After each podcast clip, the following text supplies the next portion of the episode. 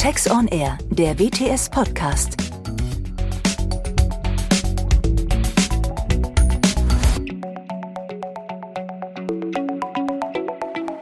Herzlich willkommen zu unserem WTS on Air. Ich darf herzlich begrüßen Herrn Seewald, den Energie- und Stromsteuer-, Verbrauchssteuerexperten der Bundesregierung, tätig seit vielen Jahren beim Bundesministerium der Finanzen und ja, Beauftragter, die Ukraine in Verbrauchssteuerfragen zu unterstützen. Guten Tag, Herr Seewald. Schön, dass wir heute zusammen sprechen können und äh, Sie auch hier zur Verfügung stehen. Sie waren viele Jahre ich hatte es schon gesagt, in der Ukraine und haben dort im Auftrag des BMF die ukrainische Finanzverwaltung im Bereich der Verbrauchssteuern geschult. Jetzt erleben wir den schrecklichen Krieg in diesem Land und sehen, wie mutig die Ukrainer ihr Land verteidigen. Anders als Putin gedacht, sind sie nicht bereit, ihre Freiheit und Demokratie aufzugeben. Und ich freue mich, dass Sie dazu auch Ihre Eindrücke schildern, wie die Situation ist und was Sie auch in der Vergangenheit erlebt haben. Ja, guten Tag, liebe Frau Dr. Möhlenkamp. Ich danke Ihnen sehr dafür, dass Sie es mir ermöglichen, unseren Partnern ein klein wenig über die Hintergründe des fürchterlichen Krieges in der Ukraine zu berichten. Meine sehr geehrten Damen und Herren, üblicherweise sind Sie es gewohnt, von mir mehr oder weniger angenehme Neuigkeiten zum Energie- und Stromsteuerrecht zu vernehmen. Das ist heute anders. Ich möchte zwar auch diesmal Ihr Interesse wecken und Sie mit wichtigen Informationen versorgen. Allerdings geht es nicht um das kleine und große Einmaleins der Verbrauchsteuer. Nein, es geht im wahrsten Sinne des Wortes um Leben und Tod.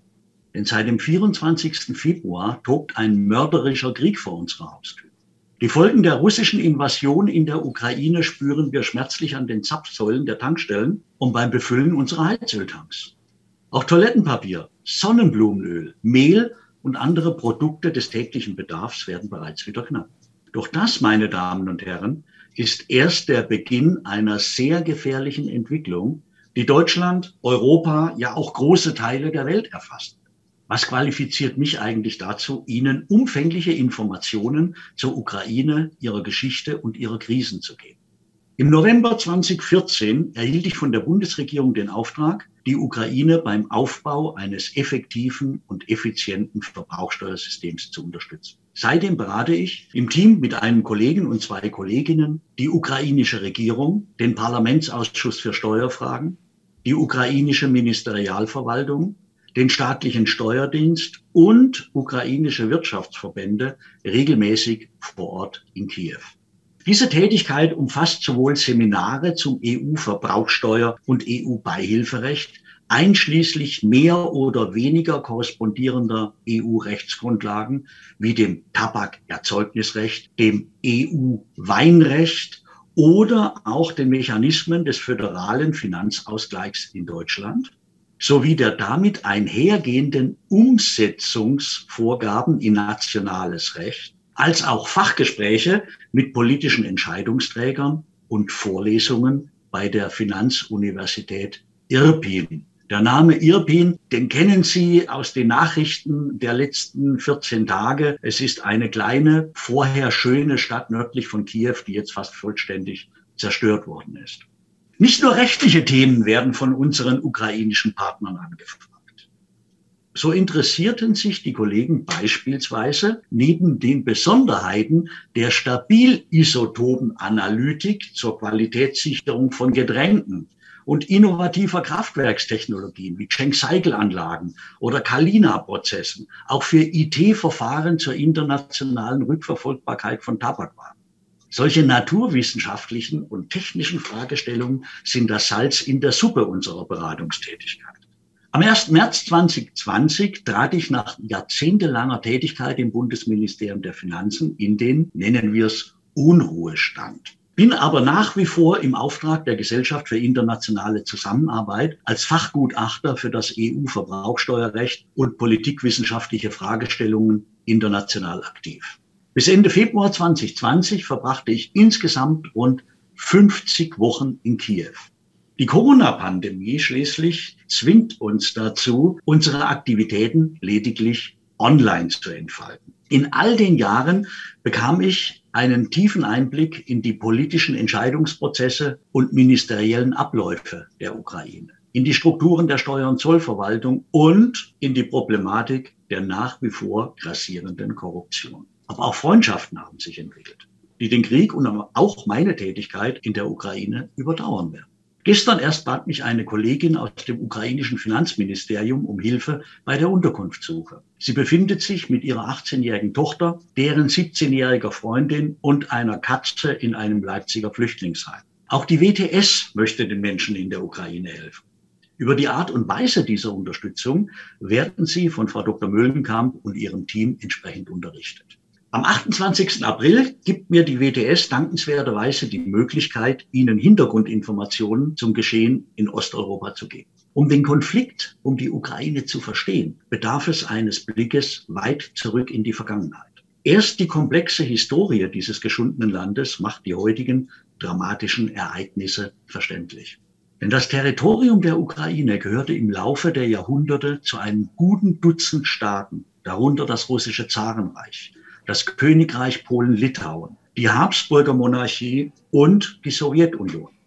Im Spannungsfeld zwischen Ost und West gelegen, haben sich die dort lebenden Menschen häufig sowohl gegen ihre Nachbarn als auch ihre Beherrscher behaupten müssen. Das ist auch in diesen Tagen wieder der Fall. Die Ukraine befindet sich momentan in einer sehr bedrohlichen Situation. Innenpolitische Krisen, die russische Annexion der Krim und der seit acht Jahren andauernde kriegerische Konflikt im Südosten des Landes gefährden die Stabilität und Überlebensfähigkeit dieser noch jungen Demokratie. Hinzu kommt seit dem 24. Februar die fürchterliche Invasion durch russische Truppen, deren Ende nicht absehbar ist und die unermessliches menschliches Leid verursacht. Um die dramatischen Ereignisse und Entwicklungen in und um die Ukraine besser einordnen zu können, ist ein Blick in deren gesellschaftliche und politische Entwicklung hilfreich. Insbesondere die gemeinsame und zuweilen schwierige russisch-ukrainische Geschichte ist in diesem Zusammenhang von sehr großer Bedeutung. Demgemäß ist der erste Teil meines Vortrages der Geschichte der Ukraine gewidmet, wobei der Schwerpunkt hier auf dem russisch-ukrainischen Verhältnis liegt. Ausgehend von der Ur- und Frühgeschichte, der Völkerwanderungszeit und dem Mittelalter gelangen wir zu einem für die ukrainische Nationalidentität grundlegenden Konstrukt, und zwar dem Kosakenstaat. Im Laufe der Jahrhunderte geriet die Ukraine auch zum Spielball zwischen Russland und Österreich. Erst danach entstand eine ernstzunehmende ukrainische Nationalbewegung. Leider war die Unabhängigkeit nach dem Ersten Weltkrieg nur von kurzer Dauer und mündete in die teilweise katastrophale Sowjetzeit. Die deutsche Besetzung von 1941 bis 1944 hinterließ naturgemäß auch Narben auf der ukrainischen Seele. Es folgten die Kämpfe gegen die Sowjetherrschaft und gegen Polen von 1943 bis 1947. Erst danach etablierte sich die ukrainische sozialistische Sowjetrepublik im Gefüge der Sowjetunion. Vielen von uns noch gegenwärtig ist die Katastrophe von Tschernobyl im Jahr 1986, die durch die Kämpfe um das Atomkraftwerk Tschernobyl wieder an Brisanz gewonnen hat. Hier ist zu sagen, dass drei dieser ursprünglich vier Blöcke nach wie vor in Betrieb sind und Strom produzieren. Unsere geschichtlichen Betrachtungen münden in die erneute Unabhängigkeit 1991 und deren Folgen bis Anfang 2014.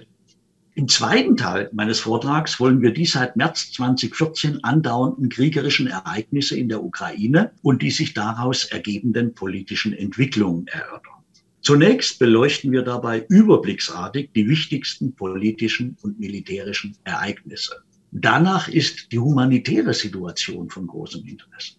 Der nächste wichtigste Punkt beschäftigt sich mit der Rolle Russlands im Rahmen des Ukraine-Konflikts. Bemerkenswert erscheint auch die ukrainische Armee, deren Ausrüstung und deren überraschende Leistungsfähigkeit. Die Einflussnahme ausländischer Freiwilliger auf die Kämpfe ist ebenso zu skizzieren wie die Propagandaaktivitäten der Konfliktparteien. Es gab auch leider bislang erfolglose Friedensbemühungen und Einigungsversuche. Die inzwischen eingestellten OSZE-Beobachtermissionen und deren Vermittlungsbemühungen ergeben ebenfalls einen wichtigen Punkt meines Vortrags. Schließlich kommen wir zur russischen Invasion ab dem 24. Februar 2022. Nicht vergessen werden Konzepte möglicher Konfliktlösungsstrategien. Und abschließend sollen die Konsequenzen für die Ukraine, Russland und die internationale Staatengemeinschaft herausgearbeitet werden. Dabei blicken wir in die Zukunft und beschäftigen uns mit den Bedrohungen, die sich global aus diesem Krieg ergeben können. Nicht nur die Preisschocks in Europa sind erschreckend. Experten warnen zudem vor einer Ernährungskrise durch den Krieg in der Ukraine und vor Hungersnöten in Teilen der Welt. Dazu passt eine Schlagzeile des Redaktionsnetzwerkes Deutschland vom 14. März 2022. Weizen, Roggen, Gerste. Russland kündigt befristeten Exportstopp von Getreide an.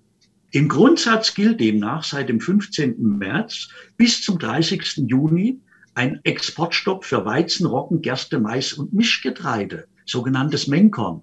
Für Zucker und Zuckerrohstoff gilt der Stopp gar bis Ende August.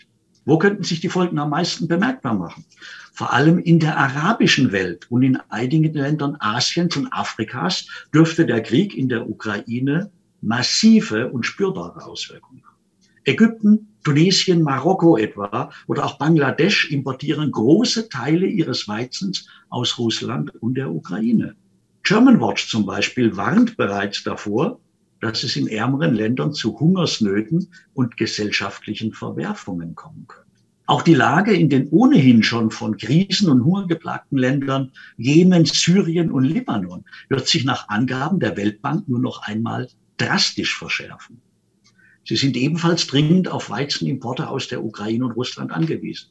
Die Welthungerhilfe rechnet mit einer zunehmenden Zahl Hungernder. Indonesiens Präsident Joko Widodo warnte unter anderem vor Lebensmittelknappheit wegen des Krieges. Und auch die Ukraine wird massiv von diesen Ausfällen betroffen sein. Russlands Aggression gegen die Ukraine bedroht aber nicht nur die europäische Friedensordnung, sondern bringt auch die Grundfragen nuklearer Abschreckung wieder auf die euroatlantische Agenda. Was ist von den atomaren Drohgebärden Moskaus zu halten? Welche Konsequenzen ergeben sich für die in Europa stationierten amerikanischen Kernwaffen? Was folgt daraus langfristig für die Nuklearstrategie der NATO? All das führt zu einer höchst gefährlichen Gemengelage, deren Auswirkungen katastrophale Folgen für die Menschheit haben können. Meine sehr geehrten Damen und Herren, mit meinen Ausführungen möchte ich Ihnen den Zugang zum Ukraine-Konflikt erleichtern und Ihnen die Scheu vor diesem doch recht unbekannten Land nehmen. Ich würde mich deshalb sehr freuen, Sie zusammen mit dem WTS-Team am 28. April 2022 in Düsseldorf begrüßen zu dürfen. Bleiben Sie gesund und verlieren Sie nicht den Mut. Gemeinsam werden wir auch diese Krise meistern. Vielen Dank für Ihre Aufmerksamkeit. Es grüßt Sie ganz herzlich, Ihr Friedrich Seewald. Vielen Dank, Herr Seewald, für die Ihre interessanten Ausführungen. Das war für unsere Zuhörer interessant, das war aber auch für uns interessant. Ich freue mich, wenn wir uns wiedersehen am 28. April zu unserem Seminar Energie- und Stromsteuer, Green Deal, Taxonomie. Dort werden Sie auch kurz berichten können von Ihren Erlebnissen und dort werden wir uns vor allem auch persönlich wiedersehen. Für alle Zuhörer haben wir die Möglichkeit eingerichtet, wenn Sie Fragen haben, können Sie sich bei uns melden und wir freuen uns alsbald, Sie wieder hier in unserem Podcast begrüßen zu können. Vielen Dank.